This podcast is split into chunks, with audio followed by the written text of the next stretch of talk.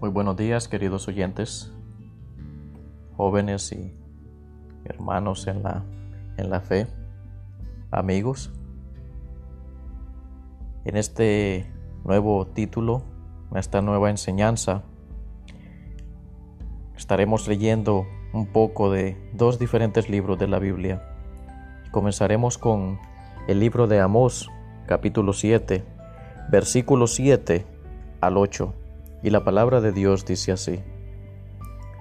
Enseñóme así, he aquí, el Señor estaba sobre un muro hecho de plomo, hecho a plomo, y en su mano una plomada de albañil.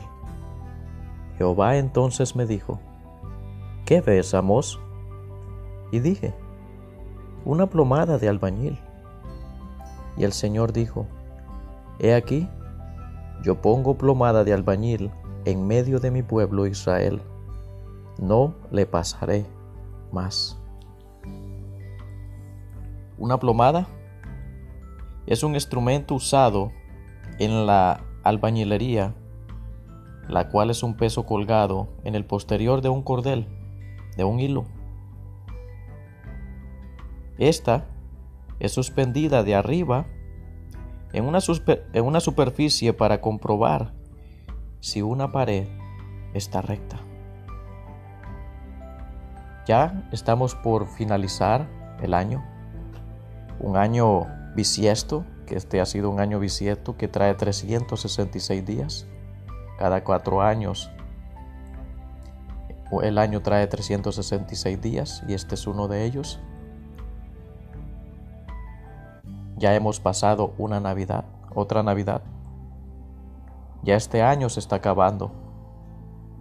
Y 12 meses están por terminar, que nos han dejado con muchos sabores de la vida.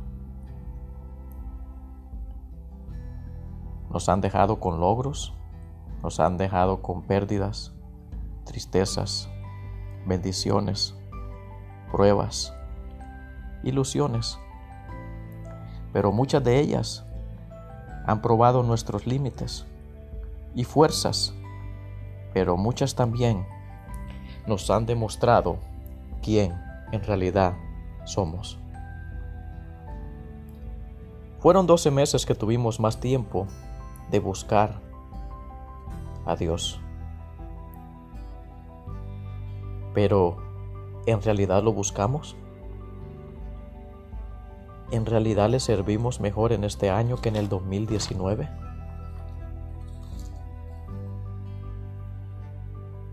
Dios usa una plomada de albañil para medir a su pueblo, para examinar a su pueblo de su evidente desviación. Imagínate que Dios viene en este momento y mide cómo está tu vida te pone la plomada y mira y está revisando cada una de, de las partes de tu vida, de tus aspectos, de tus decisiones, de tus actuaciones. Y se viene a dar cuenta que tu vida no está recta, que tu vida está desviándose. Y cuando un albañil pone la plomada y mira que la pared está desviada, él tiene que derrumbar esa pared porque tiene que arreglarla. ¿Qué tal si está haciendo un edificio y deja que la pared vaya desviándose poco a poco y no le pone la plomada? Ese edificio en poco tiempo se va a caer. Y Dios dice, no le pasaré más. Tal padre cual ama a su hijo lo castigará. Muchos creemos que nuestros pecados son menores que los pecados de los demás. Y eso pasó con Israel. Hizo caso sumiso de la reprensión de Dios. Y por eso, si sigues leyendo Amos, Dios los castigó aún más. Déjame preguntarte, ¿cuántas veces Dios te habló este año? ¿Por medio de una enseñanza? Por medio de un pequeño devocional que tuviste en tu hogar, por medio de una predicación de tu pastor. Y no quisiste hacer caso. Y seguiste haciendo lo mismo. O seguiste haciendo lo mismo y aún peor. Por alguna razón todavía estamos vivos. Y no es solo por vivir, como lo cree la sociedad sino que es otra oportunidad para cambiar y servirle mejor. Quisiera llevarlos a 2 de Corintios capítulo 29. Segunda de Corintios capítulo 29.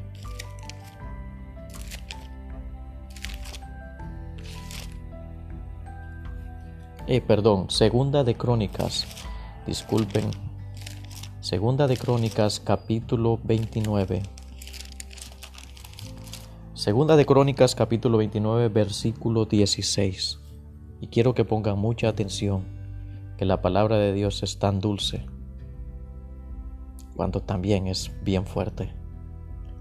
Segunda de Crónicas capítulo 29 versículo 16. Y entrando los sacerdotes dentro de la casa de Jehová para limpiarla, sacaron toda la inmundicia que hallaron en el templo de Jehová, al atrio de la casa de Jehová, la cual tomaron los levitas para sacarla fuera al torrente de Sed. Entraron los sacerdotes dentro de la casa de Jehová para limpiarla. Sacaron toda la inmundicia que hallaron en el templo. Si vamos a comenzar un nuevo año, si vamos a comenzar el 2021, ¿por qué no comenzar el año limpiando lo que no nos sirve en nuestras vidas? Recuerda, en tu hogar, si la basura no se saca, produce mal olor y desagradable, y la basura se pudre.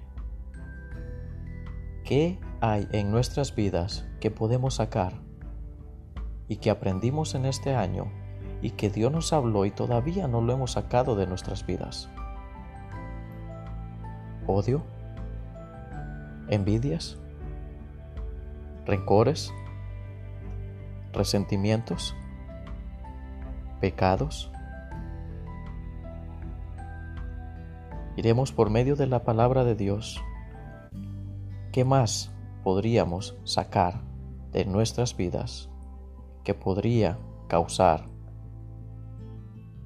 cosas desagradables en el futuro y mal olor en nuestras vidas. Santiago 4:6. Santiago 4:6.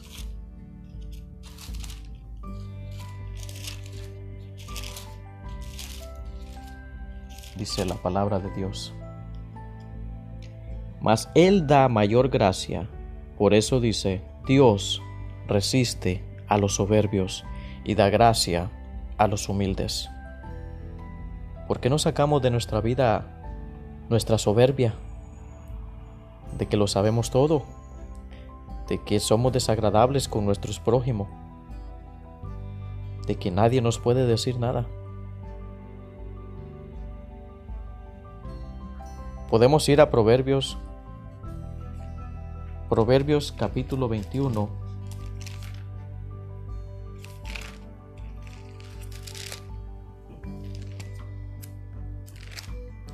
Proverbios capítulo 21, versículo 25. Proverbios 21, versículo 25. El deseo del perezoso le mata, porque sus manos no quieren trabajar. ¿Qué tú ganas con ser perezoso? Lo único que pierdes es tiempo, fuerza y ánimo. El deseo del perezoso le mata porque sus manos no quieren trabajar. Acostumbra tu cuerpo a ser perezoso y verás todo lo malo que estará pasando en tu vida y el desperdicio del tiempo que no regresa. ¿Por qué no lo sacamos de nuestra vida?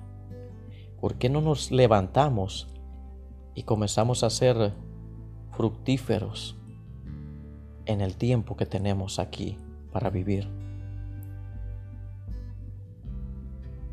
¿Qué te estorba en tu vida? Podemos encontrar en Gálatas capítulo 5,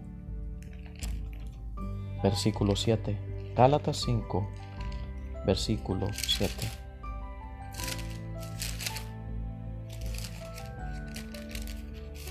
Dice la palabra de Dios. Gálatas 5, versículo 7. Vosotros corríais bien. ¿Quién os embarazó para no obedecer a la verdad? Y miren cómo dice en Gálatas capítulo 3, versículo 1 también. Oh Gálatas insensatos, ¿quién os fascinó para no obedecer a la verdad? Ante cuyos ojos Jesucristo fue ya descrito como crucificado entre vosotros? ¿Qué fue lo que te estorbó para ya no seguir sirviendo a Dios? ¿Quién fue el que te estorbó para ya no servir a Dios? ¿Malas amistades? ¿Vicios? ¿Relaciones prohibidas? ¿Vocabularios? ¿Qué es lo que te está estorbando para no servirle a Dios? En Mateo capítulo 5 encontramos una hermosa verdad que se nos dice a cada uno de los hijos de Dios. Mateo 5:13. Mateo 5:13 dice, Vosotros sois la sal de la tierra. Y si la sal se desvanece, ¿con qué será salada? No vale más para nada, sino para ser echada fuera y hollada de los hombres. Como hijo de Dios, como cristiano, tú eres una sal en esta tierra. Tú eres el que le tiene que dar sabor a esta vida. Y si no, hablando de sabor, si no sabes a cristiano, si no hueles a cristiano? Entonces, ¿para qué ser cristiano? ¿O solo aceptaste a Cristo por conveniencia? ¿Por qué no cambiamos este año? Para no ser la misma persona arrogante ante Dios en este año que viene. ¿Por qué no cambiamos? ¿Por qué no sacamos de nuestras vidas lo que no sirve? Que Dios los bendiga y tengan un hermoso día.